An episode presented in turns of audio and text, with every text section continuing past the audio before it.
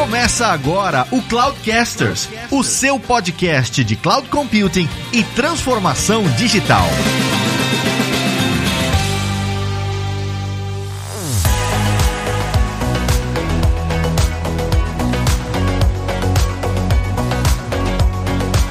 Fala pessoal, aqui é o Fabrício Sanches e o nome XP Investimentos não veio do Windows XP. Olá pessoal, aqui é o Lázaro Alves e mais uma vez eu estava certo. Olá pessoal, meu nome é Gabriel Santos e eu vim aqui contribuir para a discórdia do Lázaro com o Fabrício.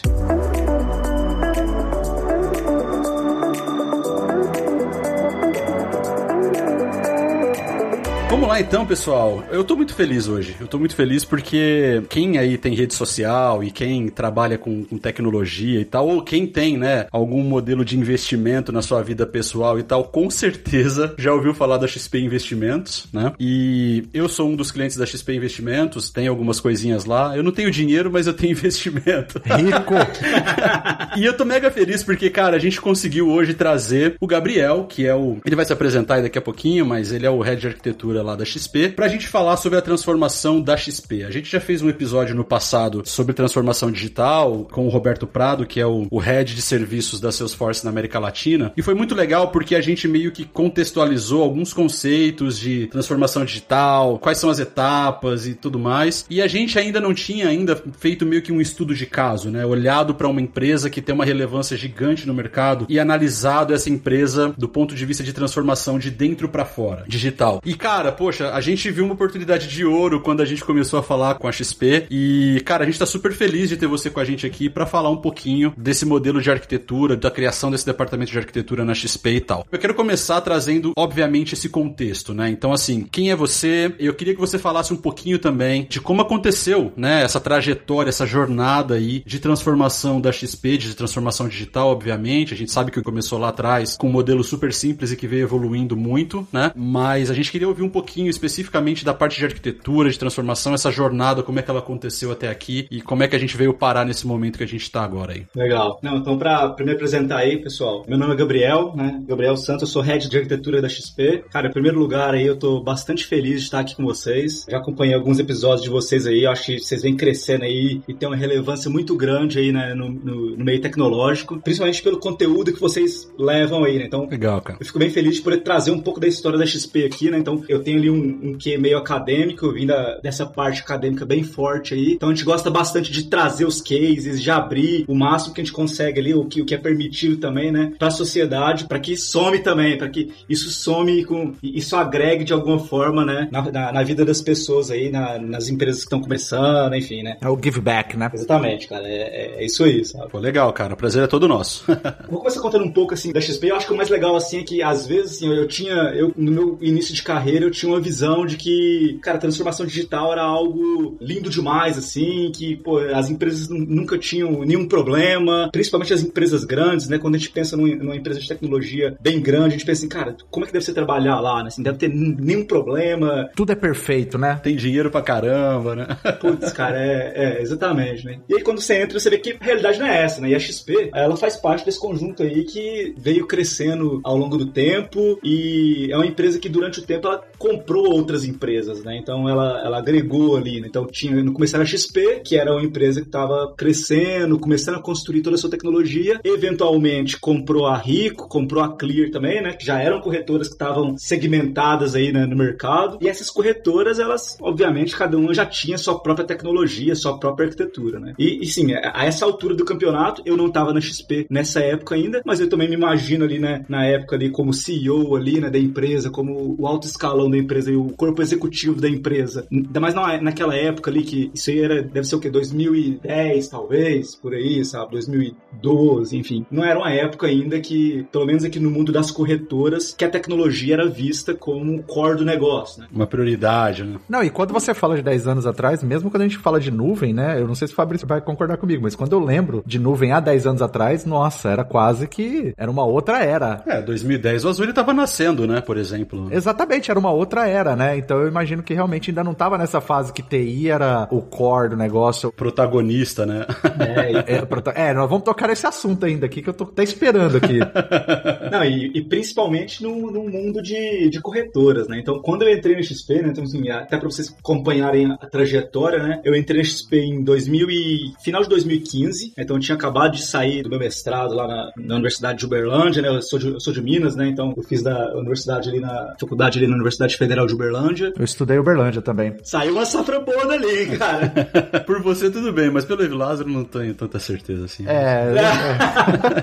é. é quando eu vim para São Paulo, aí passei por alguns bancos, depois cheguei na XP, né? E aí vim para XP para construir uma área de algo trading, né? Que é basicamente é uma área que constrói robôs para tradar no mercado financeiro automaticamente. Né? Então tem tomada de decisão e tudo mais, né? Então já tem inteligência artificial aí desde 2015, né? Já tinha inteligência artificial disso aí é, aplicado. Inclusive é, foi a minha área de estudo, né? Então na época foi o que me seduziu, né? Então eu tava pensando entre, pô, eu vou, ou eu vou pro doutorado, né? Eu já aplico, já terminei o mestrado, já aplico o doutorado para seguir assim e não perder tempo, ou eu vou para carreira mesmo, assim, sei lá, pro mercado, né? Então, e aí na época a XP fez essa proposta e, assim, o que eu pensei na época foi, putz, eu, eu consigo aplicar o que eu estudei trabalhando, né? Cara, isso é muito legal, cara. Isso é muito legal que você tá falando, porque é o seguinte, cara, geralmente quando a gente tá no mestrado, eu fiz mestrado também, então posso falar, eu posso meio que entender um pouquinho do que você tá falando, que é, a gente pensa no, na academia, né, que a gente vai ficar na academia a vida inteira, vai, vai ser pesquisador, depois vai ficar escrevendo artigo, vai ser professor. Essa é a carreira, né, natural na academia. Mas olha como é interessante, né? Você fez uma especialização em inteligência artificial, o mercado já tinha uma demanda lá em 2015 por profissionais, obviamente que a XP estava muito na frente, já olhando para coisas muito fora da, da dinâmica normal do mercado, mas já conseguiu absorver gente da academia no mercado de trabalho que geralmente está meio dissociado da academia. É muito interessante, cara. Eu, eu gostei da onde você saiu para onde você chegou aqui.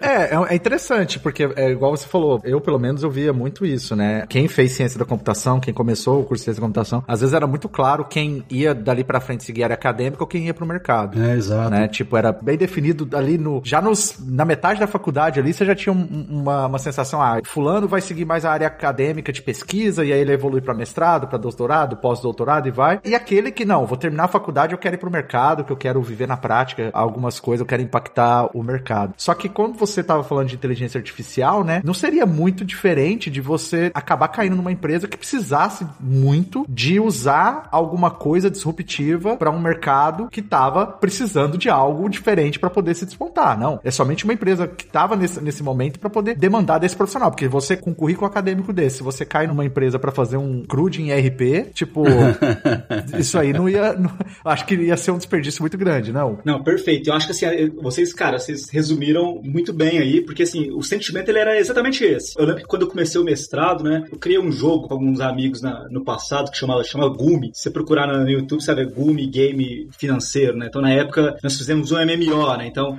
esse MMO foi uma das melhores experiências que eu fiz na minha vida, né? Porque você usa, eu usava tudo de computação ali. E você que sai ali, né, da ciência da computação, você quer usar tudo, né? Cara, será que dá pra fazer um compilador? Será que dá pra fazer, sei lá, cara, usar. Aonde que eu vou usar toda aquela matemática e tudo mais, né? Então, até quando, abrindo um parênteses aqui, né? Até quando eu trabalhei nessa parte do jogo, né? Eu fui um dos pioneiros aqui com, com Unity. Na época não tinha. Foi em 2007 isso, né? Não tinha muita gente que usava Unity 3D ainda. A Unity não tinha aquele tanto de bundles que eles têm hoje para fazer combinação de malha e tudo mais. Então, eu tive que criar tudo isso na mão, né? Então, na época você usava quaternos, né? Alguns conceitos de cálculo 4 ali para fazer rotação de polígono e tudo mais. Então, cara, era algo que te desafiava. Você assim, cara, beleza, como é que eu vou fazer isso aqui se é performático, né? Como é que eu vou fazer todos esses polígonos girar e, pô, pra rodar num computador, às vezes, que não tem tanta memória assim, né? Então, isso aí desafiava bastante, né? Fazer toda a parte de NPC, né? Com inteligência artificial e tudo mais, né? Então, era uma parada muito legal. Eu saí desse projeto para vir para São Paulo, né? Então, foi igual você falou, um crude, talvez ele não, não chamasse muita atenção, né? Naquela época, e eu tava meio que decidido a ir pro doutorado. Foi quando eu encontrei essa, essa oportunidade na XP que eu falei, cara, e aí assim, eu também vinha da experiência de que no mestrado você recebe uma bolsa, né? A bolsa geralmente não é, não é lá grandes coisas, né? Hoje também continua sendo, né? Hoje pior, eu acho, né? Bem, bem pior. E aí, quando você pensa no doutorado, você fala assim, cara, o mestrado já foram dois anos, assim, vivendo de bolsa. O doutorado são mais cinco aí pela frente aí, né? E aí, você fez mestrado, você sabe, você não me deixa mentir sozinho.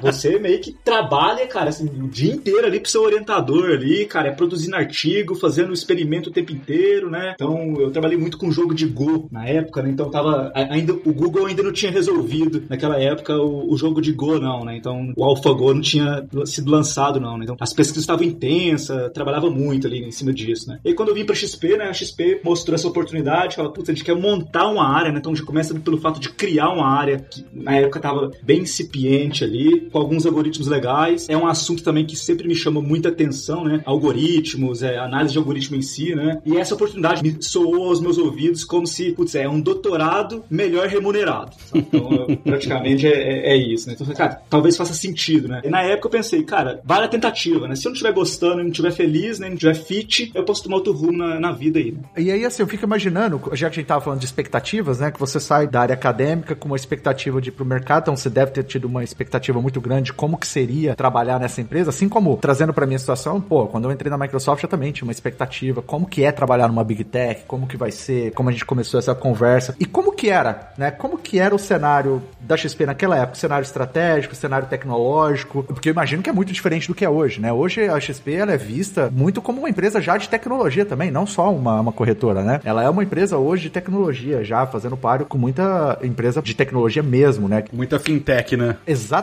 exatamente, assim, sem, né, nível técnico das pessoas, nível técnico dos desafios, dos projetos, né, e tudo mais. Mas como que foi para você, na hora que você chegou, como que era esse cenário? Estratégico, porque é uma empresa que tinha acabado de comprar outras empresas, ou já estava nesse processo de comprar. Uma coisa é o negócio, vai lá e compra porque acha que é um negócio bacana, depois você tem que internalizar isso. E como que era o, o cenário tecnológico também, né, pré essa área de arquitetura? Cara, excelente pergunta. E assim, como é que era o cenário de tecnologia na época da XP, né? Ele era bem descentralizado no sentido de que tinha várias áreas de tecnologia, né? não, não, era só uma área de tecnologia, é meio que você tinha uma área para alguns setores, eram os silos de tecnologia, né? Em cada ponto de negócio ali, né? Então eu ficava na mesa, na mesa de operações, então era meio que um galpãozão ali, né? Era meio que a pastelaria do software, né? Cara, eu preciso de, de, de um software aí que, pô, que calcula isso aqui pra mim, cara, me ajuda a fazer esse, esse robô aqui, né? A gente saía fazendo ali, é, os testes eram em produção mesmo, né, cara? Quem nunca, né? Quem nunca? É, tem umas pessoas na XP que eles veem a XP, assim, na maturidade que tá hoje, pode pensar que a XP nunca foi, assim, cara, mais é, desorganizada nesse sentido de tecnologia, né? mas, mas, faz sentido também, porque naquela época era uma época que a XP ela tava crescendo muito bruscamente, né? Então, cara, não dava para parar pra falar assim, ah, vamos organizar a tecnologia. Então, assim, eram poucas pessoas, né? Então na época tinha mais ou menos uns 40, umas 40 pessoas de tecnologia e essas pessoas faziam tudo, né? Então a gente era, pô, a gente era o PO, a gente era o, o desenvolvedor, o arquiteto, o, o, tester, cara. Então era, faz tudo ali, né? Então era pau pra toda a obra ali, né? E o, o mais legal ali, quando eu encontrei, que agora falo assim, uma das, das partes que foi bem, bem bacana, né? Que até me motivou a ficar, foi a cultura, sabe? Era uma galera que, tava, que queria muito fazer. Era uma turma bem nova, o nosso CTO é bem novo, ele tem, pô, minha idade, né? uns 35 anos mais ou menos, né? Então é uma galera bem nova que queria muito fazer as coisas acontecerem, fazer mudança, causar mudança no negócio. E naquela época já muito drivada a dado, né? Então, cara, qual é o resultado que está dando? Quais são os indicativos que a gente tem de melhoria disso aqui? Como é que melhora a arquitetura? Como é que a gente começa a usar a tecnologia para poder ser competitivo no mercado? E aí nesse ponto aqui eu gosto até de falar assim, de, de mencionar que às vezes a gente nem para para pensar, mas o Google ele não era, ele nasceu como uma empresa propriamente de tecnologia, né? Era empresa de advertising né? e, e, e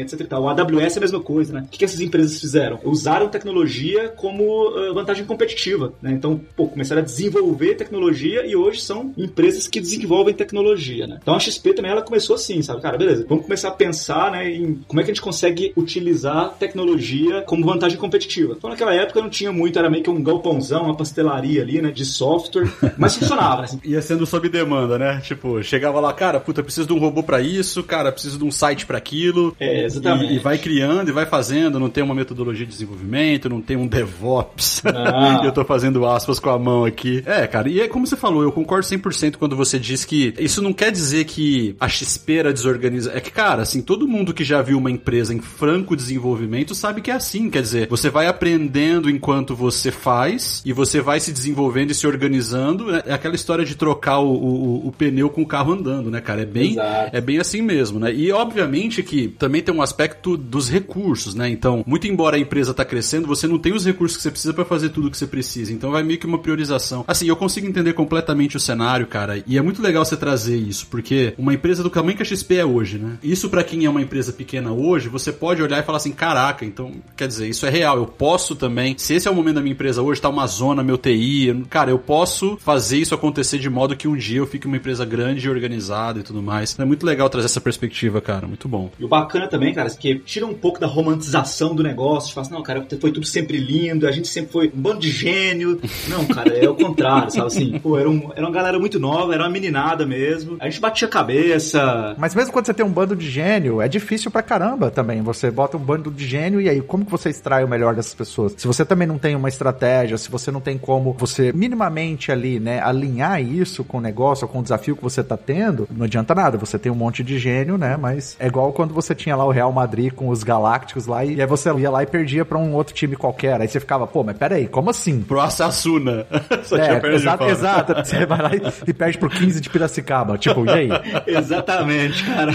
É muito complexo isso daí, né? Você tem um time de gênios, mas. E é uma coisa que impressiona um pouco na XP que ela chama atenção, é realmente isso. Tipo assim, que dentro dessa transformação, ela realmente se tornou uma empresa em que a tecnologia é um diferencial muito forte. E que isso tem, né, obviamente, sido o drive principal do sucesso que ela tá hoje. É óbvio que não foi fácil, mas os desafios devem ter sido, assim, imensos, assim, eu imagino, né? Tanto do ponto de vista estratégico quanto do ponto de vista técnico. Não, exatamente, cara. Assim, e do ponto de vista técnico, eu considero, quando eu olho para trás, assim, cara, eu considero que foi, pô, nós lutamos muito, crescemos muito, mas, e principalmente, o que, o que não tá, isso fica claro, quando você fala de tecnologia, todo mundo diz, cara, beleza, eles melhoraram a arquitetura, eles melhoraram a qualidade de código deles e tudo mais, né? O que não tá, às vezes, muito visível é a cultura, né, cara? Que nós mudamos muito a nível de cultura, a nível estratégico, né? Então, a, XP, ela passou a se posicionar e eu, e eu considero esse reflexo, né, da mente aberta de todo o nosso corpo executivo ali, principalmente do, do Guilherme Benchimol, né? De trazer, de, de, começar a falar, cara, beleza, vamos nos posicionar no mercado como uma empresa de tecnologia. A XP, ela é uma empresa de tecnologia, o nosso core virou tecnologia. Então, foi nessa virada de movimento aí, né, eu acho que nós vamos, eu até pulei um pouco da linha do tempo, mas, cara, foi quando aconteceu esse estalo de, de a gente começar a investir mesmo em tecnologia e mudar o nosso drive, que aí as coisas começaram a, a, dar, a dar um resultado gigantesco, sabe? E falando nesse sentido assim, né, na época era, a gente, a gente tinha uma esteira de DevOps? Não, a gente nem conhecia direito a esteira de DevOps, né? Não, era, não tinha muita experiência nisso, né? Na parte de liderança também, cara, não, não era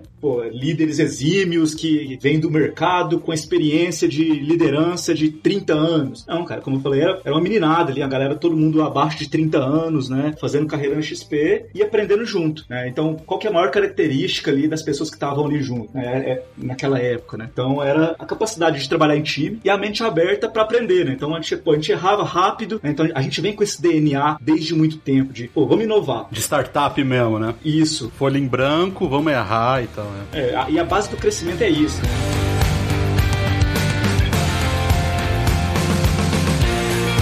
Falou agora há pouco também de como que era a nuvem há 10 anos atrás. Então eu me lembro nessa época, dando um pouco de contexto assim, nessa época eu trabalhava numa empresa parceira e a gente era muito, o nosso drive principal era realmente nuvem, era trazer adoção de nuvem para as empresas. E naquela época, 10 anos atrás, a conversa era muito ainda assim. Você vinha fazer a apresentação, você ainda estava falando pro CIO, pro CTO, o que que era nuvem, quais os benefícios de nuvem. Aí você vinha, fazia uma prova de conceito, você vendia todo o conceito, tal, tal, tal. Na hora que você ia fechar o contrato, você esbarrava no time de segurança, principalmente quando você estava falando com uma empresa do mercado financeiro. O que eu cansei de escutar de empresas do mercado financeiro, bancos e outras que, é, de que se submetiam a algumas regras do Bacen, do tipo, não, isso aqui, cloud, pra gente nunca vai entrar. Ao ponto da gente ter situações em que nós tivemos que trazer advogado para conversar com o jurídico, já não era uma questão técnica. Então, como que era a visão da XP naquela época, 10 anos atrás, sobre cloud? Porque vocês estão vindo com toda uma mentalidade agile, de errar rápido e corrigir rápido, uma galera nova querendo fazer acontecer, mas no momento em que nuvem, pelo menos no Brasil, tava, né, num, num estágio muito mais earlier adopter do que tá hoje, assim. Como é que era essa visão na XP naquela época? A XP naquela época, então, a gente começamos a olhar pra nuvem, né, então interessava muito, a gente não tinha experiência nenhuma com nuvem na época, né, e foi exatamente o que você falou, nós começamos a bater muito na questão de segurança. Não só segurança, como auditoria também, né, porque a gente não sabia na época, existia ali um rumor de que você não poderia ter dado pessoal financeiro, assim, dos, dos nossos clientes na nuvem, né, isso não poderia estar na nuvem, né, Então, já juntava isso com o fato de toda a evolução que a gente já estava fazendo, né? E da falta de, como que eu falo, de recursos, né? Cara tava, a gente estava sempre abarrotado de trabalho em cima ali das coisas que a gente estava evoluindo no on-premise, que acabava que não sobrava muito tempo para ir para a nuvem. Então, isso nessa época, em 2015, né, e tal. Nós começamos a ter contato ali mais forte mesmo com a nuvem ali para final de 2016 ali, foi quando a gente começou a falar que a gente que ia criar a XDEX, né, a corretora de criptomoedas. Então, a corretora de criptomoedas, ela começou, ela foi primeiro, um dos primeiros projetos, se eu não me engano, a nascer todo na nuvem. Isso coincidiu com a criação da área de arquitetura ou foi um momento diferente? Não, foi um momento completamente diferente. Então, nessa época, a gente nem tinha visão da área de arquitetura, né? Ah, então a nuvem veio antes da área de arquitetura? Veio antes da área de arquitetura. Então, a nuvem, eu saí desse projeto de AlgoTrade, então gente, nesse momento a gente já tinha estabelecido uma área de algoritmos ali, né? Então, isso não tem nada a ver com a nuvem, é mais roda em colocation, né? Que é o que a gente chama ali de um centro mais próximo ali da bolsa, né? Para ganhar latência e tudo mais, né? Então, já tinha estabelecido toda essa área de algoritmos e eu saí para coordenar a tecnologia, né? Para arrumar toda a tecnologia ali na XDEX, né? E o Thiago Mafra, na época, que hoje é o nosso CTO, foi para ser o CEO da XDEX, né? Então, eu assumi ali como CTO da XDEX, o Thiago Mafra como CEO da XDEX na época, e ali foi uma grande oportunidade com esse cara, beleza, agora nós vamos colocar a mão, vamos sujar as mãos aqui na nuvem mesmo, sabe? Vamos aprender e tudo mais, né? Então, foi um trabalho aí que fizemos em conjunto com a Microsoft também, sabe? Teve, pô, muita gente da Microsoft participou junto dessa arquitetura comigo aí, com as outras pessoas que estavam lá, né? De outras empresas também de segurança, porque até quando a gente estava projetando a, a, corretora de criptomoedas, né? Uma das principais preocupações que a gente tinha que era com segurança, né? Então, passava pela minha cabeça o tempo inteiro. Cara, assim, eu sei que estatisticamente o principal alvo, principalmente naquela época que criptomoeda estava em ascensão, né? Estavam saindo outras corretoras aí, outras corretoras estavam despontando no Brasil, né? outras corretoras de criptomoedas, né? Eu via reportes, né, de segurança que o principal alvo eram as corretoras de criptomoedas, né? Então eu ficava meio que paranoico com isso, tipo assim, cara, eu vou investir mais em segurança, a arquitetura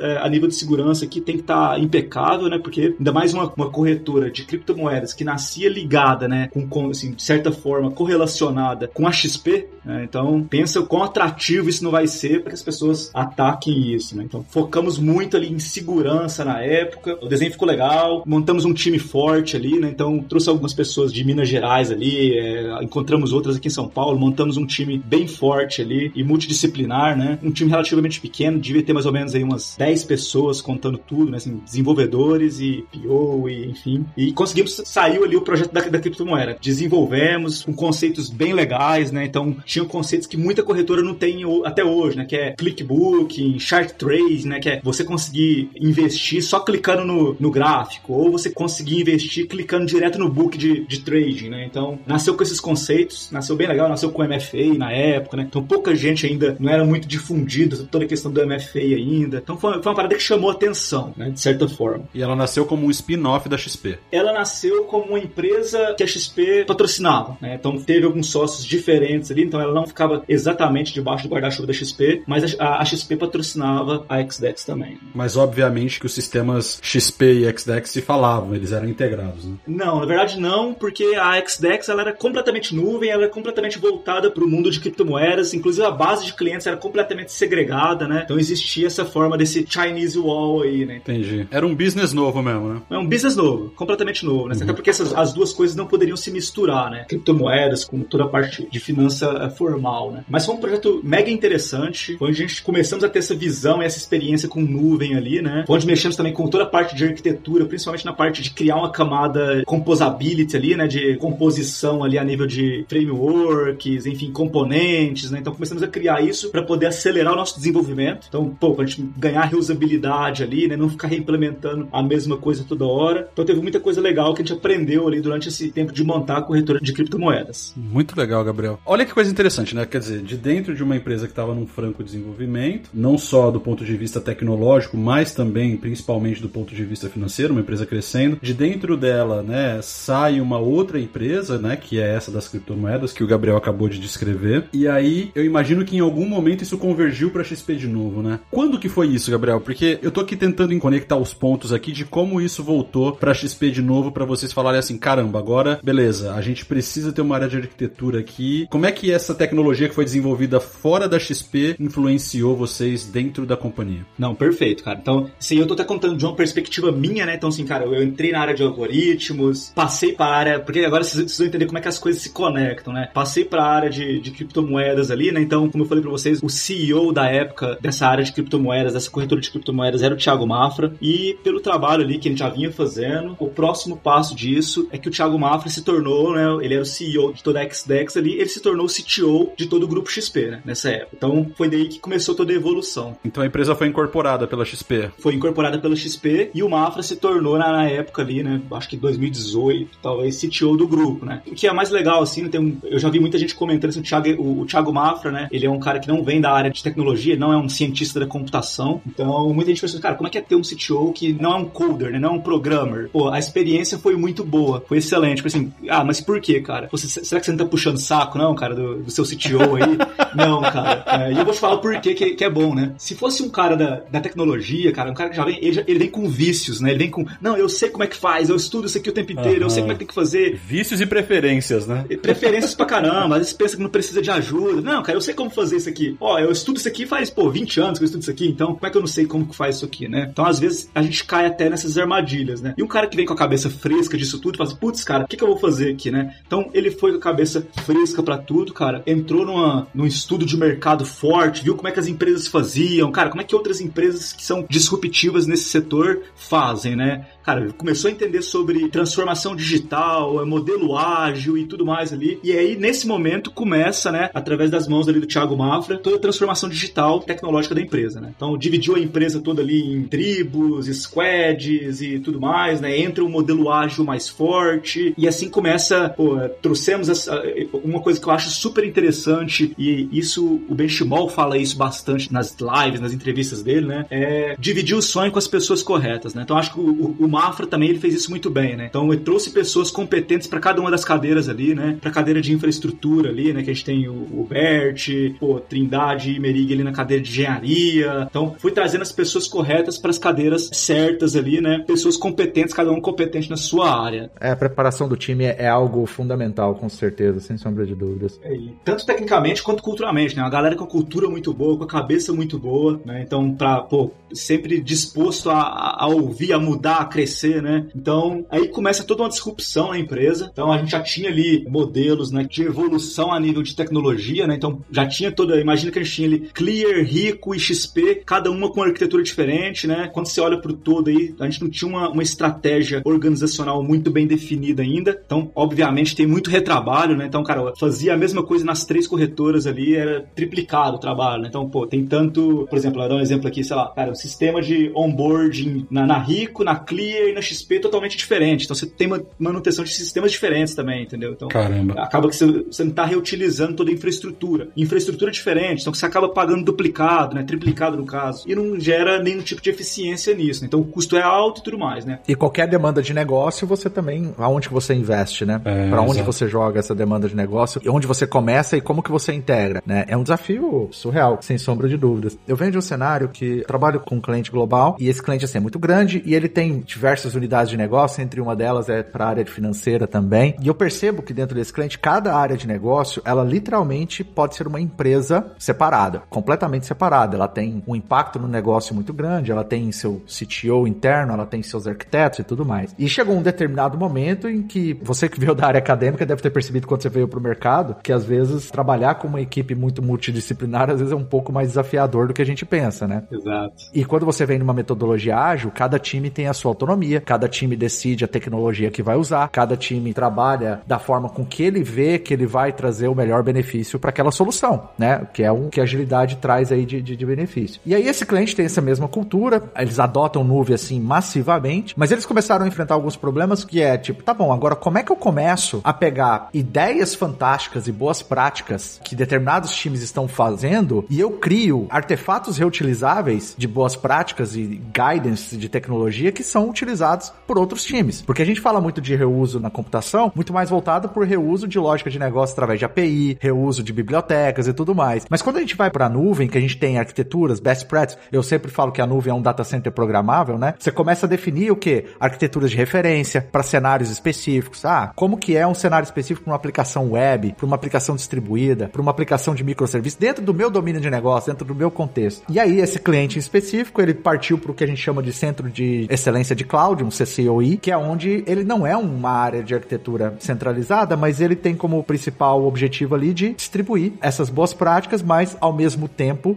dar liberdade para esses times para eles trabalharem da forma que eles acham necessário. Como que vocês resolveram ou como que vocês vêm trabalhando esse trabalho de ter uma área centralizada de arquitetura, mas eu acredito que vocês não têm domínio sobre os, cada um dos times. Você não vai lá no time e fala o que, que ele tem que fazer. Como que vocês vieram trabalhando isso? É uma pergunta bem legal, cara, porque foi o primeiro desafio, né? Depois que a gente criou a área de arquitetura. Então, depois que o Thiago Mafra assume toda a direção ali de tecnologia, eventualmente, alguns meses depois, a gente decidiu que, pô, tava acontecendo ali depois alguns cenários de carga, nós sofremos com algumas coisas de tecnologia, e a gente começou a perceber, cara, a gente precisa olhar pra arquitetura disso aqui tudo, sabe? Assim, não, dá para sair, tem uma ideia hoje, já sai codando amanhã. Não, cara, tem que ter planejamento, a gente tem que ter arquitetura em cima disso aqui, né? Tem que ter uma visão um pouco mais completa desse ecossistema, né? E aí nasce a área de arquitetura. Então a área de arquitetura ela nasceu, então o primeiro arquiteto ali, né, foi eu, né? Então eu puxei a área de arquitetura, e, e aí era muito difícil, né? Porque, cara, uma pessoa só no começo, você tem que contratar, você tem que, pô, entrevistar, ir atrás, e isso não é fácil, né? Até que o time se ajuste também, né? Então, até no ágil, o ágil fala muito que tem ali o, o momento do storming, de, então, você, cara, as pessoas estão se adaptando, estão se conhecendo, estão adotando uma, uma, comunicação comum, uma linguagem comum ali, né? E enquanto isso está acontecendo, tem ali, às vezes, um pisa no calo do outro. É normal acontecer toda essa fase de, de storming, né? Até que chegue na fase de performing, né? No final das contas, são pessoas também, né, cara? Exato, cara. Ah, são pessoas com ideias, né? Com ideias diferentes. Tem você que é muito acadêmico, aí tem aquele cara que já vem do mercado financeiro há muito tempo, tem aquele outro também que né, tem uma visão. A gente sabe que as, os profissionais técnicos, né? A gente às vezes é muito apaixonado pelas nossas ideias, né? E pelas nossas soluções e pela forma com que a gente vê tecnologia, né? Eu, por exemplo, e o Fabrício, que já somos amigos há muitos anos, o pessoal vê aqui no podcast, mas não vê as tretas que a gente tem aqui nos bastidores aqui, a ponto de ficar três dias sem falar um com o outro. Mas vocês já perceberam na abertura do podcast quem que é o rico dos dois, né?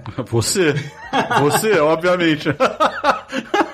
Mas assim, a gente é muito apaixonado pelo que a gente acredita, pela nossa experiência, pelas nossas soluções. E é por isso que eu quis trazer essa pergunta para aprender um pouco também de como vocês foram, porque da nossa experiência aqui eu vejo muito isso, né? O departamento de arquitetura ou centro de excelência ou qualquer que seja o nome que você dá para esse trabalho, no fim do dia ele só quer talvez distribuir boas práticas, garantir que tá todo mundo trazendo uma excelência técnica, a melhor solução para aquele domínio de negócio, né? E alinhado a, aos objetivos da empresa. Não, perfeito, cara. A, a leitura é era, era perfeita. Assim, até no meu, num dos, meus primeiros discursos, a ideia era, era isso, sabe? Eu, eu não tô aqui para poder servir de gate, sabe? Assim, ah, é, pô, pode usar isso? Não, pode fazer isso? O que, que eu faço com aquilo? Eu não sou oráculo, né? E a uhum. área de uhum. arquitetura não tá ali para ser oráculo também. Mas, cara, o que que usa, o que que eu faço? Não, pelo contrário, né? A hora que você começa a olhar, né? Até para ganhar escala, quando você olha para toda empresa, eu olhava todo mundo como profissionais, né? Meus colegas profissionais da área. Então, cara, do mesmo jeito que, pô, eu posso ter ideias boas sobre tecnologia, eu posso também ter ideias e ter visão, né? Que não, não são tão boas, e uma pessoa que está lá na squad que não tem o chapéu de arquitetura, não é, cara, não foi formalmente contratado como arquiteto, essa pessoa também pode ter uma ideia muito boa, uma visão completa do sistema, né, e poder contribuir com isso. Então, a gente não veio para ser na área de arquitetura no XP, ela não é centralizadora, né, para falar, cara, se você vai falar de arquitetura, eu tenho que estar envolvido obrigatoriamente, você não pode falar se, se eu não estiver envolvido, não, de forma alguma. Pelo contrário, a gente está ali para poder catalisar, né, para poder alavancar e poder gerar escala a nível computacional ali, né, de conhecimento, né? De pegar tudo que a gente tem ali de padronização, boas práticas, o que a gente entende, o que a gente traz de bagagem aí e arrumar a melhor forma de replicar isso, né? Então, como é que eu replico, ao invés de ter uma área de arquitetura com 300 arquitetos, pô, como é que eu crio, a XP ela hoje já tá indo para 800 desenvolvedores, assim, então, Uau. como é que eu crio 800 pessoas com esse conhecimento, né? Com o mesmo cuidado ali em arquitetura, né? Então, até costumo falar que a área de arquitetura, ela, a gente não tem todas as respostas, a gente tem as perguntas certas, né? Então, a gente tá ali mais para poder perguntar cara, e provocar para ajudar as pessoas a chegar no caminho, né? Acho que é isso. E ter a certeza de que elas estão fazendo isso com o melhor dos recursos que estão disponíveis, né? A gente até gravou um episódio que tá no. É, é o episódio desse mês agora de, de janeiro, que a gente fala da profissão de arquiteto de software e a gente até discute um pouquinho do porquê que as empresas precisam de arquitetos, né? E, e é bem por aí, né? É bem pelo que você tá falando. A gente não tá ali para resolver o problema para ser o cara que tem a, a bala de prata que vai matar qualquer coisa, né? Nós não somos o, o martelo de qualquer prego, né? Na verdade, o que a gente faz é exatamente garantir que aquilo que está sendo feito está sendo feito de uma maneira otimizada, né, utilizando melhor os recursos que estão disponíveis e tudo mais.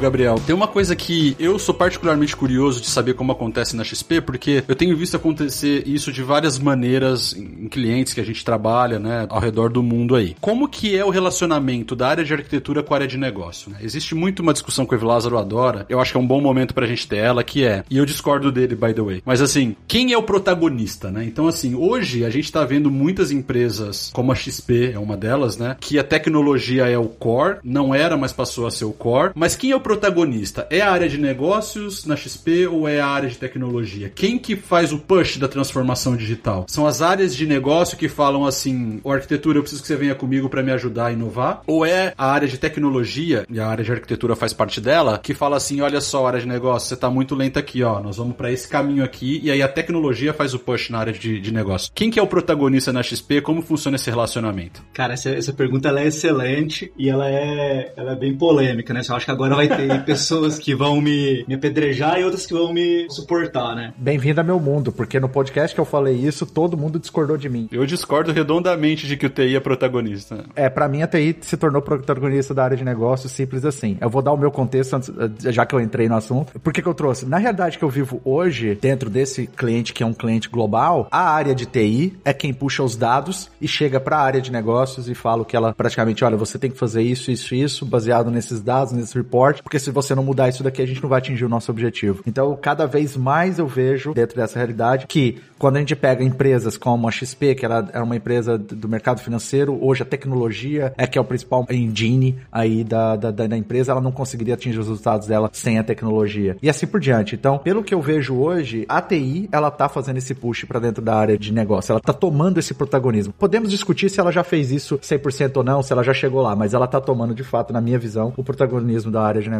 Eu eliminei todo o bias, né, na época, assim, pensei, cara, eu não vou ser enviesado aqui de falar, ah, eu tenho que ser assim, tem que ser. Deixa eu viver o que é o melhor aqui no contexto da XP, né, olhando para XP, né, do que eu vivi ali, de como é que as coisas funcionavam no dia a dia. A ideia, assim, é, e é, tem até um ponto assim, né, de ah, quando a gente fala que o negócio ele tá muito distante, o negócio é protagonista, você se vê o caso ali de ter um enterprise architecture, né, uma área de corporativa ali de arquitetura, né, que não vai falar tanto de TI, vai falar mais de, cara, é, geralmente o principal objetivo de uma área de enterprise architecture ali é servir como cola entre o negócio e a tecnologia. Você tem até um livro aí do, do Gregor Hopp, né, que chama Software Architecture Elevator, né, que ele fala, cara, beleza, o cara que tá ali é o cara que, que anda no elevador, né, que sobe lá pro alto escalão para falar com eles, desce para falar depois com o cara, por isso que ele usa essa analogia do elevator ali, né, o arquiteto é o cara que tá navegando ali o elevador, né? Então, quando você fala que o negócio tem protagonismo nisso, né, que é, nós vivemos isso e, e assim, na XP já tiveram os dois modelos ali, né, em que, pô, o protagonista era exclusivamente o cara de negócio, né, então era ah, um trader ou um cara da mesa e etc e tal. Esse cara, ele continua sendo protagonista hoje ainda, só que o time de tecnologia, ele passou a fazer parte disso, né, porque antigamente era só o menino da TI, né, era o cara que implementa a telinha com os botões, né, eu falo o que ele tem que fazer, ele vai lá e implementa a telinha com os botões. Chega um momento da história, que foi onde eu vi a virada, e eu vi a virada, assim, cara, sendo provocada de forma orgânica, né, que o time de TI tem um dado na mão. Então, a hora que o cara de negócio fala para mim assim, ah, pô, eu acho que é melhor fazer A. Aí você olha pro dado, você compara, você tira alguns pontos é, estatísticos ali e fala, cara, mas o que a gente tá vendo aqui pode ser que você esteja errado, hein, cara. Ou você chega e fala de forma muito educada, né? Eu não poderia discordar mais de você do que você tá dizendo.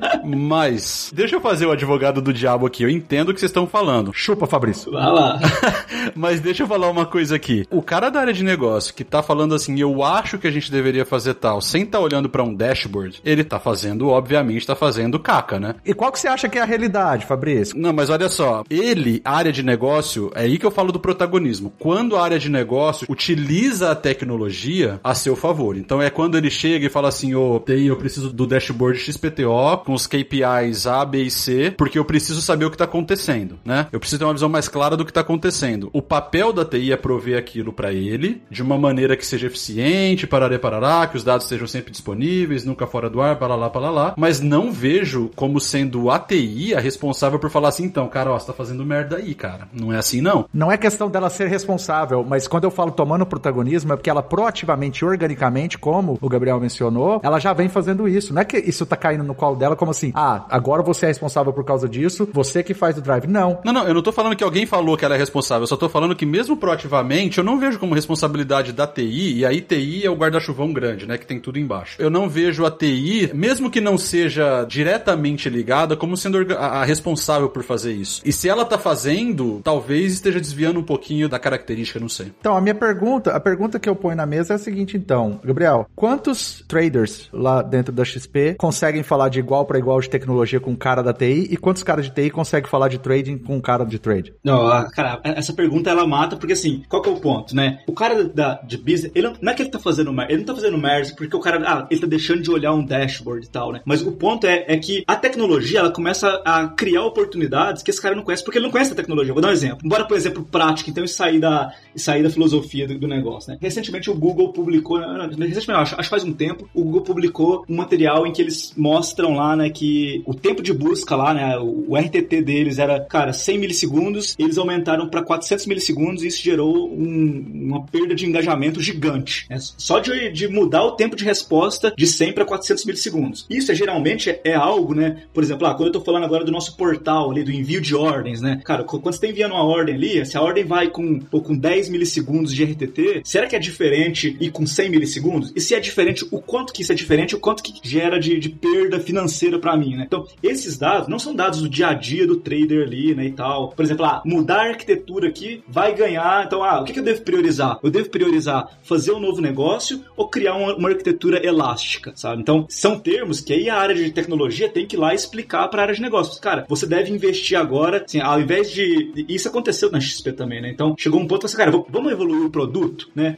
Cara, o que, que você acha de esse trimestre a gente não evoluir o produto e evoluir a tecnologia que agora, por quê? Né? Assim, chegou num ponto que quando a gente assumiu e quando o Mafra assumiu tudo ali, precisava mexer em muita coisa de arquitetura, mudar algumas coisas, ganhar performance e muita coisa, né? Então você fala assim, cara, esse trimestre, não que você faça só isso, né? Porque o ágil você consegue pô, evoluir o produto e evoluir a tecnologia ao mesmo tempo, só que você dá um foco em, em estabilidade, né? Faz, cara, agora o que vocês vão fazer? Nós vamos trabalhar em arquitetura bastante nisso aqui e qual que é o ganho que você tem com isso? Cara, você tem ganho com isso que pô, você vai ficar mais rápido, vai engajar mais cliente, a experiência do cara fica melhor e a experiência dele estando boa, você gera mais engajamento, que gera mais cross-selling e tudo mais. Então, você sai partindo numa lógica ali, né, que às vezes não tá visível pro cara que tá fazendo negócio o dia inteiro, né? O cara que quer, cara, ele quer a tela dele ali, ele tem o business dele, então eu acho que eles se complementam, sabe? Assim, então, eu não vejo um futuro em que, e aí, respondendo até a sua pergunta objetivamente, né? Cara, são muitas pessoas de TI que falam de igual para igual com o trader? Não, porque o trader, cara, ele é, principalmente um trader institucional ali, é um cara que tem uma bagagem gigantesca, sabe? Não, mas proporcionalmente dentro da XP eu tenho mais profissionais de TI que fala de igual para um trader do que um trader que fala de igual para TI. Então, Judas, depende do que você considera, porque por exemplo, tudo bem, o trader, ele não vai saber dizer o que, que ele vai ganhar se ele reduzir o time to live do cache de 100 milissegundos para 50 milissegundos. Ele não, ele não sabe disso, né? Isso quem sabe é o IT, ele sabe do impacto, tal, mas ele vai saber te dizer o seguinte, eu preciso que essa aplicação seja mais rápida. Então, assim, o que que é falar de igual para igual? Ele não precisa falar de igual para igual com um arquiteto que vai fazer o outscaling e tal. Então, assim, o meu ponto é assim, eu concordo 100% com tudo que você e o Gabriel estão falando, do ponto de vista de que, meu, eu acho que a TI hoje ela tem uma relevância que ela nunca teve. Isso é fato. E isso é,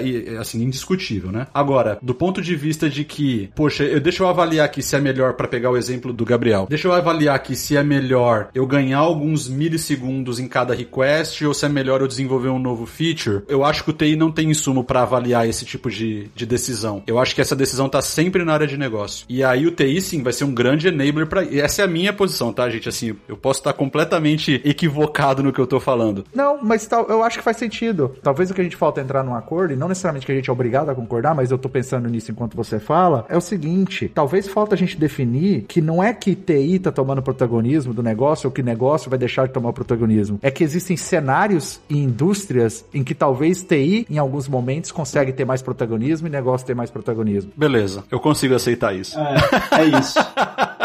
É isso. Eu consigo viver com isso. Eu tô falando isso de uma forma muito honesta, porque conforme você tava falando aí agora, eu tava pensando na minha realidade aqui, como eu acabei de mencionar algum tempo atrás, que é uma empresa global, ela tem várias unidades de negócio, eu vejo isso acontecer muito mais do lado da TI em algumas áreas e eu vejo acontecer mais do lado do negócio em outras áreas. Então, depende da indústria, depende do desafio, depende do cenário. Então, o que eu queria compor como uma observação é, talvez o que a gente não é puxar para um lado ou para o outro, é querer realmente entender que isso, uma coisa é fácil fato. A TI nunca teve a relevância que ela tem até hoje, period. Isso aí é fato. Porém, algumas indústrias, algumas empresas, alguns modelos de negócio, há momentos em que a TI tem que puxar mais o carro do que negócio. Não posso citar algum exemplo específico aqui por questão de NDA, mas assim, eu já vi acontecer de sim, da área de TI chegar para a área de negócio e falar, cara, você tá completamente errado, o caminho é esse daqui. Ah, não, isso eu também já vi acontecer a rodo. Mas eu consigo também concordar que eu acho que varia, varia realmente, assim. Beleza. É, na XP tem um exemplo legal, acho que assim, cara, perfeito sua colocação, porque é exatamente isso. Eu acho que eles se complementam, sabe assim, cara, em, em determinados cenários, você precisa do cara que é o especialista do negócio ali também, né? Quer ver? Na XP eu posso te dar dois exemplos, né? Então, a área de car... nossa área de cartões, por exemplo, ela não tem uma área de business, né? Então, você pega lá toda a tribo de cartões, ela não tem uma área de, ah, quem é a área de business desse cara, quem são os caras que são só business isso aqui, né? Tá tudo misturado. Cara, é business e tecnologia, é uma coisa só ali, né? Na parte de cartões. Agora, quando você tá falando de, por exemplo, de trade institucional, você precisa do cara que sabe como é que faz uma brokeragem, que sabe como é que faz arbitragem, é um cara que tem uhum. é, um conhecimento específico, sabe? Esse cara, é ele que vai fazer uma ponte ali com o cliente institucional dele, então ele precisa de uma gama de sistemas ali. O, o que, nesse caso, a TI consegue contribuir e até fazer parte do protagonismo, porque aí eu acho que a questão é, pô, você não tem um protagonista só, né? Que é, que é o cara do business somente, né? Esse cara, o cara da TI também faz parte disso aí, né? O que ele consegue enxergar aí é trazer alternativas de negócio. Cara, e se a gente oferecesse para o nosso cliente também, né? Além dessa forma que você está oferecendo, oferecer um canal digital para ele de atendimento assim, assim, assado. Obviamente, estou sendo simplista aqui, né? Mas, cara, ele consegue enxergar algumas alternativas de investimento ali, né? De produtos e tal. Né? Então, eu acho que é isso. Eu acho que no final das contas, esses dois caras, se você perguntar para mim, cara, qual que é o, o, melhor modelo, assim, né? Que eu já trabalhei, ou que eu gostaria de ter, é, é onde negócio e TI, né? Foram fundidos, tá? Cara, tá tudo no mesmo, no mesmo barco ali. É, esse é o sonho de consumo. Ou seja, né? Você não tem uma TI, né? É tudo negócio, né? É tudo negócio com vasto conhecimento de tecnologia. É, exatamente. É, e se você pega pra, assim, um, um, efeito que eu já tinha visto isso, eu vi o começo disso acontecer na XP, né? E eu acho que isso vai ficar cada vez mais comum, né? Então, os traders que entravam na XP, então todo mundo começou a aprender Python. Que legal. Só, cara, mas eu vou, eu vou aprender um pouquinho de Python para pegar um pouquinho do meu dado aqui, e agora eu vou começar a arranhar meu dado aqui, né? E, tal. e hoje é uma prática, assim, se eu, acho que se eu passar pela mesa da XP ali, cara, pô, eu vou dar um chute aqui, mas falaria que 80% sabe Python ali, mexe com Python, manipula os, os dados ali, né? Então, várias pessoas ali, né? Vários amigos meus ali que são da parte de business me procuravam, assim, cara, o que, que, você indica para eu começar a aprender o Python aqui? Eu não quero ser um, um especialista, um arquiteto, nem nada disso, nem pô, entender como é que o sistema operacional funciona, nada disso. Eu quero, cara, poder saber fazer, manipular um, um data frame ali, ver os meus dados certinho, plotar um gráfico. Eventualmente fazer um ETLzinho, né? Fazer um ETLzinho, uma limpeza de dados, cara, como é que eu faço isso? Né? Então, as pessoas estão cada vez mais interessadas nisso, né? E, e o que eu diria pro futuro, né? Eu enxergo, cara, que, por exemplo, ah, o meu filho e as crianças de agora, essa geração de agora já vai vir com esses skills aí de Python, sabe fazer o mínimo, né? De pegar ali os dados do seu negócio e dar uma, uma manipulada básica, pelo menos, né, cara? Ver que, que pô, a tração uma média, ver a distribuição que aquilo ali se encontra. Então, essas pessoas, eu acho que sim, acho que a próxima geração ela vem forte, pelo menos com esses skills básicos, né? Que eu, eu costumo falar que esses skills de programação básicos, isso é o próximo inglês, né? Concordo 100%. Gabriel, o papo tá muito bom, cara. Eu queria tocar em alguns pontos aqui que eu acho que são cruciais e, e, que essa jornada, eu acho que é o, é o ultimate goal, assim, e que vai mostrar muito do sucesso e por que, que as empresas estão investindo tanto em áreas de arquitetura como a XP também fez. Eu queria falar um pouquinho dos resultados, né? A gente tá falando aí de que quando você chegou na XP era tudo meio que uma, né, como você mesmo classificou, era uma pastelaria do TI ali e tal, e aí as coisas foram evoluindo, vocês fizeram um spin-off, e aí tinha uma, ali uma tecnologia totalmente nova, já utilizando o cloud massivamente, isso eventualmente convergiu para dentro da XP de volta, XP incorporou essa companhia, essa tecnologia veio junto, viu-se a necessidade de criar uma área de arquitetura, dividiu-se, tem um cross collaboration, o negócio interage com. Cara, lindo. Mas onde que isso impacta? O que, que a XP tá ganhando com isso no final das contas? Eu gostaria que você falasse um pouquinho como vocês medem, se vocês medem, o que, que vocês usam para medir, quais são os ganhos. Queria que você falasse um pouquinho do impacto nos resultados disso tudo. Então, os resultados eles são em diversas vertentes, né? Então, Então, quando a gente tá falando de resultado, ele abrange muitas perspectivas aí. Então, a, XP, ela tem, para vocês entenderem melhor, a estrutura, uma estrutura organizacional ali de, de coordenação, mais ou menos, né, cara? Você tem business diferentes dentro da, da empresa que pertencem, no final, a um, a um ecossistema só, né? Então, por exemplo, a, a área de renda fixa, cara, é totalmente diferente da área de renda variável. Quando a gente tá falando de é, resultados de business, resultados financeiros, né, os resultados também, eles são diferentes das duas áreas, né? Então, uma área, até, o objetivo de uma área, por exemplo, de onboarding é diferente do objetivo da área de algo trading ou de uma área de renda variável. Mas quando eu olho para o sistema como um todo, né, até olhando para engenharia, um dos objetivos também que a gente mede é a eficiência. Né? Então é o, é o, nível de maturidade ágil. Então começamos a medir isso, isso foi evoluindo, né? obviamente no começo era muito mais é, simples e fomos evoluindo essas métricas aí até o ponto de ver o nível de retrabalho que a gente tem nas squads. Sabe? Então, cara, o, o quanto que eu estou fazendo trabalho repetido aqui, né? Então, nível de qualidade, NPS, nível de disponibilidade, né? Então, cara, índices de, de disponibilidade. Então, tudo isso hoje nós medimos ali juntamente com a área de governança também. Né? Então, são as nossas principais métricas aí. Além do resultado financeiro também, né? Então, algumas áreas a gente temos metas aí bem agressivas financeiras, né? E para a empresa toda como um todo, o que é comum aí a todos são a, as partes aí das métricas ágeis, é, índices de qualidade, índices de disponibilidade, né? Toda a parte de custos também, né? Que quando a gente tá falando aí, é, o próximo passo nós estamos agora é chegar num ponto de, de arquitetura elástica, né? De ter algo automático de, pô, 10 horas da manhã, abertura do mercado, por exemplo, para o mundo de renda variável, cara, a própria arquitetura faz o, o size ali, né? Certo, né, cara? Ela, ela cria escala, ela se auto-escala, né? Mas já 8 horas da noite, que já não tem mais mercado, cara, será que vale a pena eu ter aquele tanto servidor que eu escalei horizontalmente ali atendendo aqui ah, para nada, né? Porque não tem request para isso? Não, não vale a pena. Então, cara, faz o downsize de forma automática, né? Então, economizando dinheiro assim e custo operacional também, né? Enfim, então essas são as principais métricas ali que nós temos. Então, poderia elencar, cara, toda a parte de grau é tipo evolução ágil, maturidade ágil, disponibilidade e essa parte aí dos custos também, né? Isso aí é, é o comum a toda TI, né? E aí cada área ali depois vai ter no seu específico também, cara. Pô, cara, muito legal. Muito sensacional. E uma curiosidade que, que me bateu agora, quando os resultados começaram a vir, vocês sentiram eles primeiro vindo na arquitetura e na tecnologia como um todo, no âmbito de melhor organização, as boas práticas, as coisas se organizando, fluindo melhor? Ou isso já aconteceu também de você perceber impacto no negócio? Como que você acha que veio primeiro, assim, dentro de uma timeline? Tá, quando eu olho para uma timeline, eu enxergo que veio junto, né? Por quê? Até para contextualizar, assim, vou, vou dar, colocar o holofote aqui em um período, que foi o período da pandemia, né? Quando começou a pandemia ali, os nossos acessos multiplicaram por seis. Se você, se você me perguntasse em janeiro de 2020 se eu, se eu imaginaria que os acessos multiplicariam por seis em fevereiro, eu falaria, cara, com toda certeza que não. Cara, hum, é impossível multiplicar para seis. Então, a gente tinha um plano na época arquitetural de escala, que era um plano para ser cumprido uh, no ano, né? Então, cara, tem um plano anual aqui, veio a pandemia, tivemos que adiantar esse plano. Cara, multiplicou por seis, a gente começou a ter problema ali a, a nível de tecnologia, mudamos rapidamente toda a parte arquitetural, cara, foi uma, uma época de trabalho muito intenso ali, né? Principalmente uh, a nível computacional, e isso refletiu muito nos nossos acessos, porque assim, se você não age rápido ali, você começa a perder cliente também, né? Porque o cara começa a entrar na sua plataforma, pô, se ele não consegue logar, se ele não consegue tirar o dinheiro dele dali, né? É igual a gente falava, cara, você não tá entrando, pô, numa plataforma, sei lá, cara, sem menosprezar nenhum outro tipo de negócio, mas que você não, que você não mexe com dinheiro. Ali você tá mexendo com o dinheiro do cara. Não é uma rede social, né, cara? Exatamente. Você gera mistrust, né, cara? É um problemaço isso mesmo. Exato. Cara. E todo negócio online, cara, o todo negócio online ele tem um desafio grande que é o seu concorrente está no link ao lado.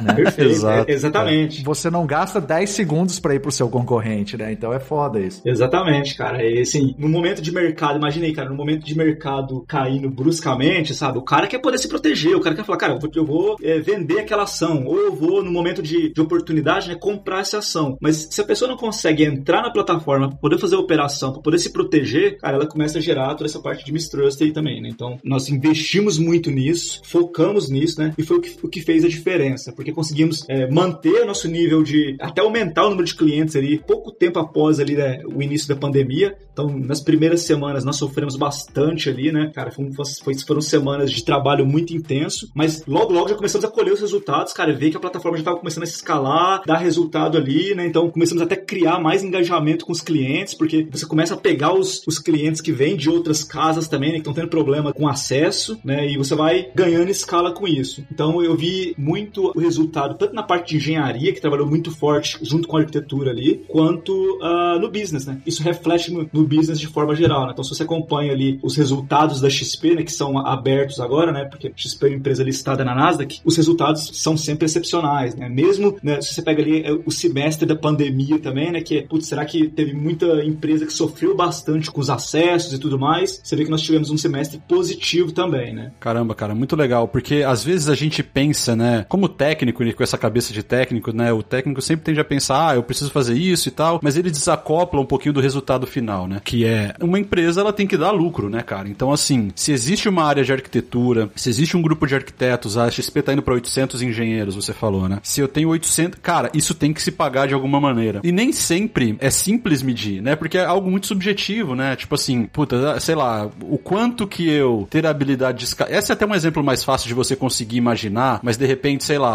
eu ganhar 100 microsegundos aqui na meu request, o quanto que isso reflete de eficiência no, no fluxo da, de caixa da empresa, né? É difícil da gente mensurar essas coisas. E é legal você trazer essa experiência porque isso meio que aterriza, né, todo esse conceito, por que a tecnologia tem um papel super definitivo e, e, protagonista mesmo, né, nesse contexto todo, também na medição de resultados da companhia, né? Não é à toa. A XP não tá queimando dinheiro. E vem do amadurecimento. Nós falamos aqui no episódio agora há pouco que a TI, ela nunca teve a relevância que ela tá tendo agora. Então, assim, a gente tá falando de um departamento que sempre foi custo. Exato. Exato. Que sempre foi visto como custo. Agora, ele é visto como estratégico. Então, quando você passa a ser visto como estratégico, você também tem que evoluir e amadurecer, que você tem que estar tá alinhado aos resultados, que você tem que proporcionar resultado, né? Então, eu, eu até vou fazer uma meia-culpa do técnico agora, porque às vezes ele não pensava tanto na questão do resultado, porque ele tinha que pensar em reduzir custo. Sim. Porque ele era custo, ele era parte desse custo, né? Então, interessante. Eu acho que faz parte do amadurecimento da TI como um todo também, né? É, esse olhar, assim, de que tipo, ah, beleza, agora eu sou estratégico. Caramba, eu sou importante, né? Eu sou celebridade, eu sou VIP agora, né? Dentro da empresa. Tipo, eu tenho que, né? Eu tenho que dar retorno, eu tenho que dar resultado.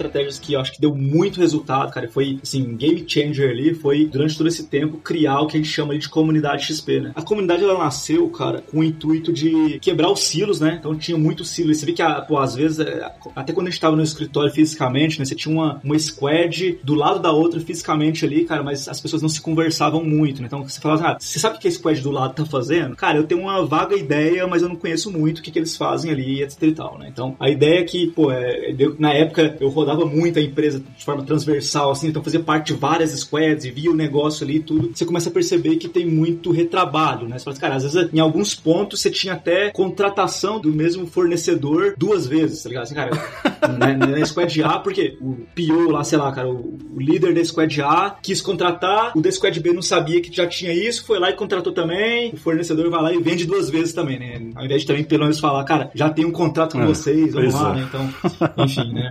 E aí você vê que tem muita ineficiência nisso. Além disso, você vê assim, cara, o desenvolvedor da, da Squad A tá desenvolvendo, sei lá, vou dar um exemplo é, simplista aqui, né? Então tá desenvolvendo um, uma lib ali de, de ingestão de logs. E o da Squad Z também, cara, sabe? Estão fazendo basicamente a mesma coisa que poderia ser commodity para tecnologia, né? Então a gente poderia ter um componente, você utiliza aquilo, você começa a criar pecinhas de Lego para fornecer para o time de engenharia, né? Então, com essa ideia para começar a eliminar esses silos, começar a, a criar um pouco mais de sinergia, aumentar a comunicação né? E também diminuir toda essa parte de ineficiência ali em, em reusabilidade, né? Então, as pessoas fazendo as mesmas coisas através da empresa, nasceu a, a comunidade XP. Então, ela nasce com esse conceito, com um conceito bem de inner source também, né? Então, ao invés de. Porque você começa a, a criar, a, a, modelar a sua cultura, né? Porque antigamente você via um modelo assim, né? Em algumas empresas você vê um modelo assim. Cara, o cara da Squad A, ele tá precisando de uma feature, né? Pra evoluir o produto dele, e ele precisa pedir isso pra Squad B. Mas quando ele chegar lá na Squad B e falar assim, Squad B, vocês precisam implementar a feature X aí, porque eu preciso dela para evoluir meu produto, né? O líder da Squad B fala assim, cara, eu tô corrido aqui com as minhas metas, cara. Com outro backlog aqui, né? Com outro backlog, cara. Eu não consigo parar para te atender e não dá, cara, sabe? Então, e aí você tem alguns modelos de comunicação. O primeiro, ou você espera, tá bom, cara, assim, eu vou esperar até o dia que você tiver um tempo aí para me atender e eu evoluir meu produto. O que é ruim, porque você perde time to market ali. Ou você escala, né, que é, vai fazer, ah, não vou fazer não. Então, eu vou no seu chefe, cara, assim, eu vou no líder aqui, eu vou no CEO da empresa e ele vai vir com a ordem top-down aqui, vamos ver se você não vai fazer. O que é horrível também, porque, cara. Horrível, porque quebra a cultura, né? Quebra a cultura, pô, é, é, contamina a, o relacionamento entre as pessoas, né? E, e, é horrível também. Ou, cara, nós estamos falando de desenvolvedores, né? Tô falando de um cara que, pô, de um time que consegue desenvolver, consegue abrir o que eles estão fazendo ali, ler o código, entender né, e contribuir, né? É assim que funciona no mundo open source, né? As pessoas vêm, lê o código, conseguem contribuir. Obviamente não é tão simples assim, não é tão fácil falar assim. Claro. Né? Uhum. É, mas o ciclo de vida é esse, né? O life cycle é esse. O cara vê, o cara olha, lê o código, entende, identifica issues, gaps e contribui. Eu vou mandar um pull request aqui para resolver o meu lado aqui, depois a gente. É, entendi. Exato, é, o, o ciclo é esse mesmo. E aí, assim, você cria também, a partir do momento que o cara faz isso, ele começa a conhecer do outro business também, né? Você ganha aí um poder de reusabilidade até do próprio profissional, né? Você, cara, eu quero trocar as pessoas, eu quero mover as pessoas de lugar, cara, elas já conhecem o business, já estão mais integradas, melhora a comunicação. Então nós começamos a fortalecer muito o inner source né, ali dentro da empresa. Ah, criamos um, um, um, fórum, então a comunidade XP, se você olha a nível técnico, cara, ela é algo simples, ela é um portal, ela é um fórum, só que conceitualmente ela é algo poderosíssimo, né? Porque a gente tem um framework interno dentro da XP também, e esse framework, quando ele dava problema, às vezes a gente tinha que responder a mesma pergunta, cara, 50 vezes, né? Porque não tinha um lugar pra pessoa procurar um wiki e tal, né? Então, nasceu o fórum, o fórum nasce de forma bem interativa, cara, as pessoas contribuem bastante através do fórum, dão muita sugestão, né? Ainda mais nessa época de home office, né? Então, eu, eu tava até comentando esse tempo atrás. É muito bom para as pessoas que querem contribuir, aparecer, né? Pô, provar o valor delas ali, né? Esse tempo atrás, a gente tem umas discussões bem boas, técnicas, assim, nesses fóruns, e, pô, eu comecei a ver, a empresa já é muito grande, eu já não conheço todo mundo mais, né? Então, às vezes eu via nomes ali e falava, cara, o que essa pessoa que falou aqui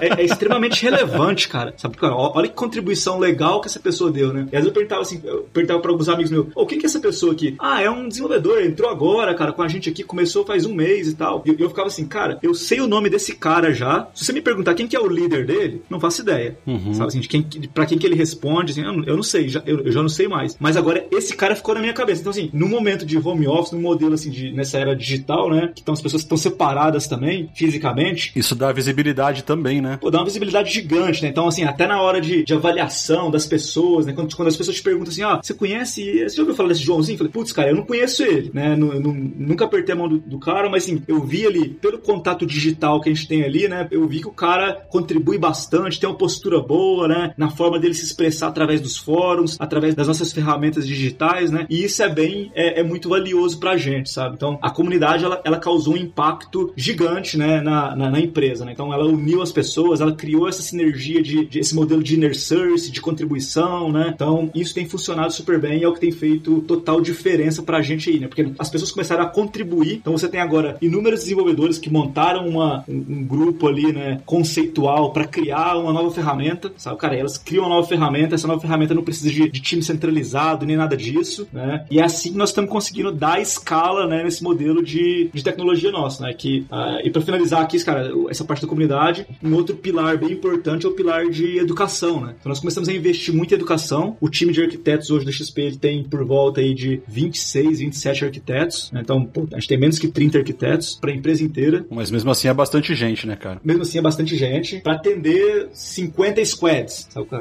é que a gente faz isso, né? Ainda é pouco. É, assim, criando padrões, distribuindo educação, né? Então, cara, fortalecendo a educação, democratizando também as discussões técnicas, né? Então, isso tem funcionado muito bem pra gente. Né? Então, por exemplo, a gente tem uma área de PTO lá, né? Que é Performance Tunnel Optimization ali, né? E essa área, ela foi bem importante durante todo esse processo que eu te falei da pandemia, né? Que a gente precisou de pô, ganhar performance nos sistemas, né? Porque a gente começou a agir tanto no software, então tinha muita coisa para trabalhar em infraestrutura, pra gente começar a ganhar a escala de infraestrutura. Então teve essa, toda essa parte de lift and shift também, né? Que eu, que eu não mencionei, que foi muito importante. Então acho que migrar pra nuvem nesse momento aí foi extremamente importante pra gente, né? Então começamos a ganhar muito, diminuímos muito o nosso operacional. Então você fala assim, cara, o que, que foi game changing aí, principalmente na, nessa parte da pandemia aí, né? Então foi toda a parte de lift and shift que nós realizamos ali. Então muita coisa que estava on-prime, nós conseguimos migrar para a nuvem, reduzindo nosso custo operacional, ganhando escala, né? E, de certa forma, terceirizando toda a parte de infraestrutura para cloud e também toda essa parte de performance tunnel optimization, né? Que nós começamos a melhorar a performance individual de cada sistema ali, né? Então, se tinha um, um, um MS nosso ali que aguentava ali, sei lá, 100 ordens por segundo, então depois de toda essa parte de PTO, melhorando algoritmo, melhorando a forma de é, garbage collection, como a memória tá é, é organizada e tudo mais, mudamos isso para 10 mil ordens por segundo. Então, foram números gigantescos, expressivos que nós ganhamos a nível de performance aí, né? Que gostaria de destacar. Né? Então, assim, cara, foram dois pontos aí que mudaram muito nossa vida. E aí, nesse sentido, essa parte de PTO, né, que agregou muito valor na época, nós começamos a falar, cara, beleza, tem uma parte de troubleshooting também embutida que é muito forte. Né? Então, como é que a gente passa isso para todas as squads, para que eles repliquem esse modelo, né? Não dá pra gente ter cinco pessoas aqui especialistas nesse assunto e 50 squads requisitando, né? Eu vou virar gargalo. Que esse é o ponto que a gente tava falando lá atrás, né? Do principal objetivo de um CCOI, de um centro de arquitetura, que é, ok, eu identifico a boa prática, eu identifico uma, um guia de arquitetura, um guia de tecnologia, uma boa prática, um padrão a ser implementado, como que eu educo o resto? Como que eu crio a escala de garantir que tá todo mundo, ou seja, esse, esse artefato reutilizável, como que eu faço ele chegar? É óbvio, assim, tem que ser através de educação, de, de, de trazer a, as pessoas, né? E, e, não tem outra forma de você fazer isso se não for, pelo menos que eu vejo, assim, através de estar, assim, a todo momento trazendo esse assunto, a todo momento tá educando, trazendo esse treinamento, e principalmente treinar o desenvolvedor no conceito por trás daquilo, não é só chegar para ele e falar, ó, oh, a boa prática é essa, implementa. Tá, mas por quê? Por que, que a boa prática é essa? Por quê? Qual que é o conceito que tá por trás disso? Porque se você chega para um cara para falar de uma boa prática, né, de implementação de circuit breaker com microserviço, o cara não tem uma fundamentação muito boa de microserviços, e aí? Como que você traz esse cara on board para trabalhar junto com você para implementar esse padrão se ele não entendeu isso? É, o cara pode até fazer porque ele, alguém falou que ele tem que fazer e é esse, e esse é o padrão, mas de novo, fere a cultura, né? Se a cultura é todo mundo fazer porque acredita e porque tá, né, tá, na, tá com sangue no olho para fazer acontecer, de repente você é obrigado a implementar uma arquitetura que você não acredita ou que às vezes, por experiência, você sabe que tem outra melhor, quebra a cultura, né? Fere a cultura. Eu não diria que quebra, mas fere, né? E eu vou além, eu vou além, né? Esse cara um dia vai sair da XP e ele vai para outra empresa. Como que a XP quer devolver esse cara pro mercado? Como que ela quer que esse cara seja visto no mercado em termos de evolução profissional? Como que ele chegou e como que ela vai devolver ele pro mercado, né? É óbvio que a empresa quer ter ele o máximo possível, mas cara, acontece, né? Pessoas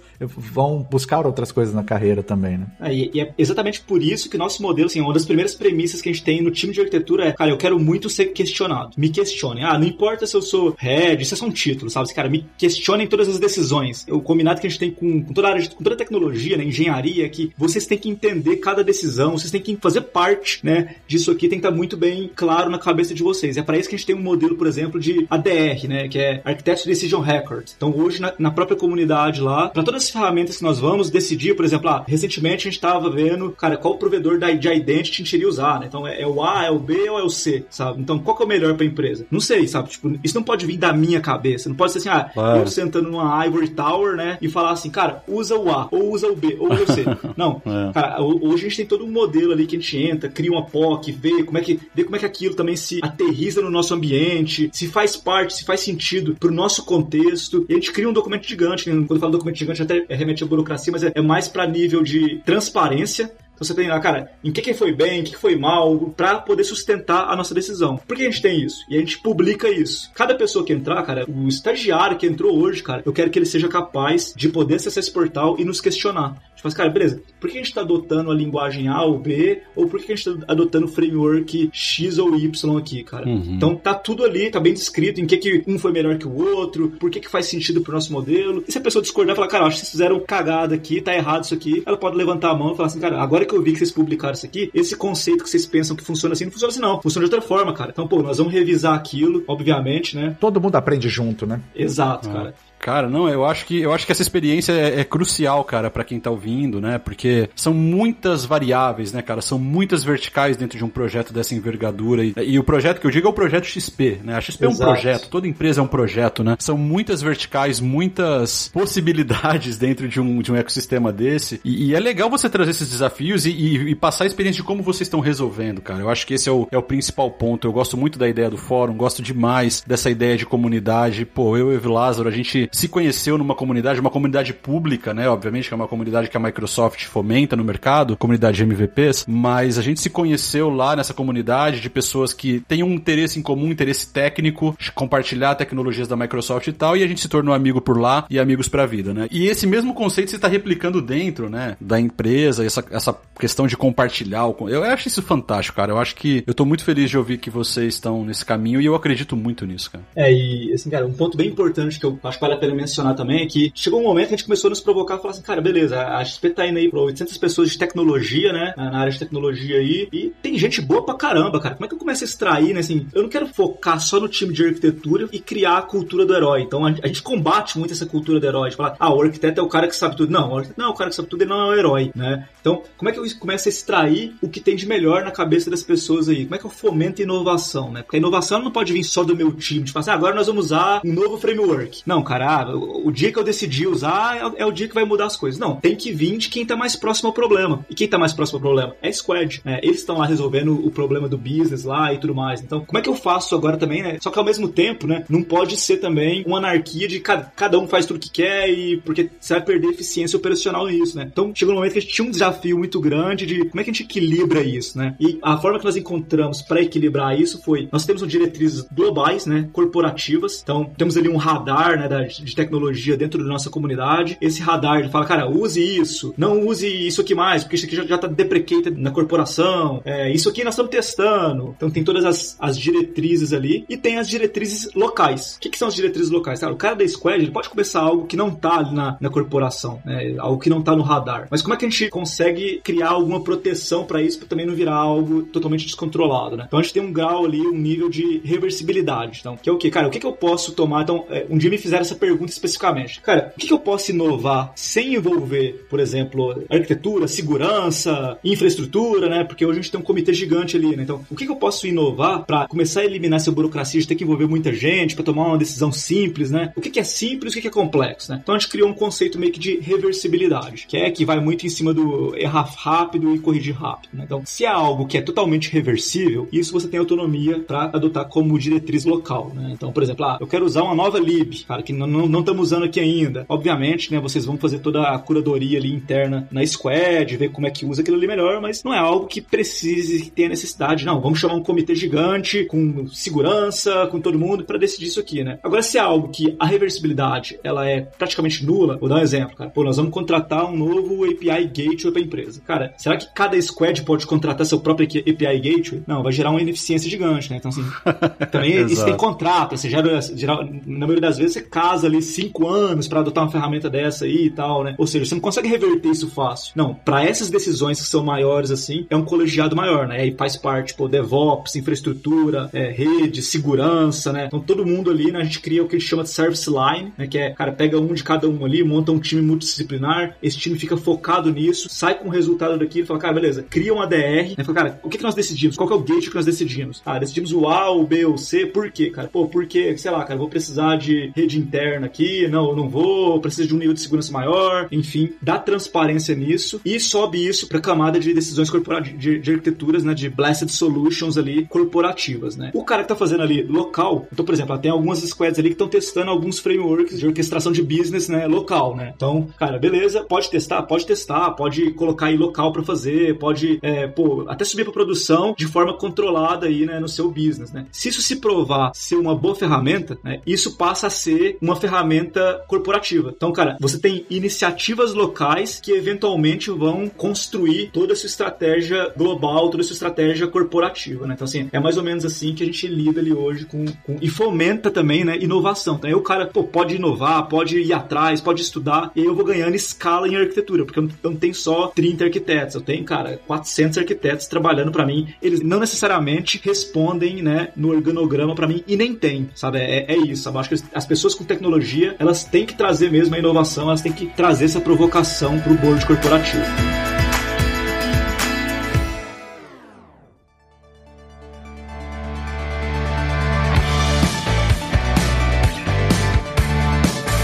Acho que a gente já tá partindo aí para as considerações finais. Eu achei o papo, assim, fantástico, fenomenal, superou todas as minhas expectativas, assim. Uh, muito interessante poder ver e acompanhar uma transformação digital na prática mesmo. Acho que era esse o objetivo desse, desse episódio, de pegar uma empresa referência como a XP e, e ter esse bate-papo. Como era antes, quando você chegou, como que foi todo esse processo e como que tá agora. Então, quais seriam aí as suas considerações finais, uh, Gabriel, pra gente encerrar esse bate-papo aí? Não, é, de considerações finais aí, cara, eu considero considero que a XP ela vem é, evoluindo muito forte, sabe, em todos os âmbitos, culturalmente. Você vê a XP, né? Nós já temos aí o programa aí para que em alguns anos ter exatamente 50% do nosso staff ali, o público feminino, né? De funcionários, né? Femininos. Você vê a XP atuando muito nessas causas também já, o que mostra também uma evolução em todos os âmbitos nossos ali, né? A área de tecnologia, a XP vem muito evoluindo toda a área de dados, toda a área de segurança, toda a área de engenharia, né? Isso mostra muito como que é a nossa cultura, né? Que é, prega muito ali em cima que é mente aberta, espírito empreendedor, né? E sonho grande, né? Que é o que o, são os, os, nossos lemas ali, né? O que o nosso CEO traz sempre, né? Então, cada funcionário na XP hoje, ele é um, um empreendedor, sabe? Assim, ele tem autonomia para isso. A XP, eu considero a XP uma empresa muito horizontal, sabe? Então, você consegue tomar decisões ali, né? Você consegue ter um certo nível de autonomia, dependendo de onde você está ali, sem ter é, muita burocracia. E eu acho que isso vem mudando a forma que a tecnologia é enxergada no Brasil. Né? Então, por exemplo, ah, qual é o próximo passo nosso? A XP ela quer passar a ser, passar de consumidor para produtor de tecnologia. Né? Então, acho que o próximo passo natural, que é aquilo que eu vinha falando para vocês, é que, cara, a XP ela começa a usar tecnologia como vantagem competitiva e já no segundo momento, que começa esse ano aí também, a produzir tecnologia e fomentar o mercado com isso. Né? Então, já tem alguns frameworks que nós vamos publicar daqui a um tempo, né, para a comunidade open source, né, para vamos abrir o código disso, né. Então tem muita coisa vindo por aí, né. Então assim, acho que a gente continua forte nessa evolução, né, com parceiros, com mente aberta, com cultura forte ali. E eu acho que é isso que tem feito a diferença, isso que tem dado todo o resultado que a XP tem experimentado aí, né, ao longo do tempo. Sensacional, cara. Muito bom. Fabrício? Do meu lado, nada a acrescentar, assim, só agradecer de verdade, ô Gabriel. Eu aprendi horrores nesse papo aqui hoje. Obrigado, cara, pela tua tua disponibilidade de compartilhar isso com a gente, né? Não é todo dia que a gente consegue trazer uma empresa da envergadura da XP, alguém com uma experiência tão vasta como a sua, de construir um departamento de arquitetura dentro de uma empresa dessa envergadura, para falar para as pessoas, né, como isso aconteceu, transmitir essa experiência. Então eu só tenho a agradecer, cara, de verdade, de novo, né? Espero que o pessoal aí que tá ouvindo tenha aprendido como eu aprendi nesse episódio. E é isso, cara. Só agradecer. Assim, eu também aprendi muito com esse episódio, assim, assim, muito mesmo. E eu ah, destacaria que uma das coisas que me deixou, assim, feliz foi ter visto o alinhamento que teve lá atrás da importância de pessoas com uma boa fundamentação na área acadêmica numa demanda de mercado e vocês fazendo essa sinergia, porque antes, como eu mencionei, era muito comum a gente ver que aquele profissional que, né, que estava na, na, faculdade, que se ele ia para área acadêmica ou se ele ia para o mercado, tinha uma, uma distinção muito clara, né? Então, achei legal isso, isso aí na, na realidade de vocês. E o segundo ponto que eu queria destacar é que eu fiquei muito feliz por mais uma uma vez estar certo, né? E a TI está tomando protagonismo na área de negócio. Tchau, pessoal. Valeu. Até o próximo episódio. Mas é um loser. Mas é um loser, vou te falar. Beleza, pessoal. Então tá. Quem teve a paciência de ouvir a gente, fechar com esse absurdo do Evi Lázaro. Até a próxima.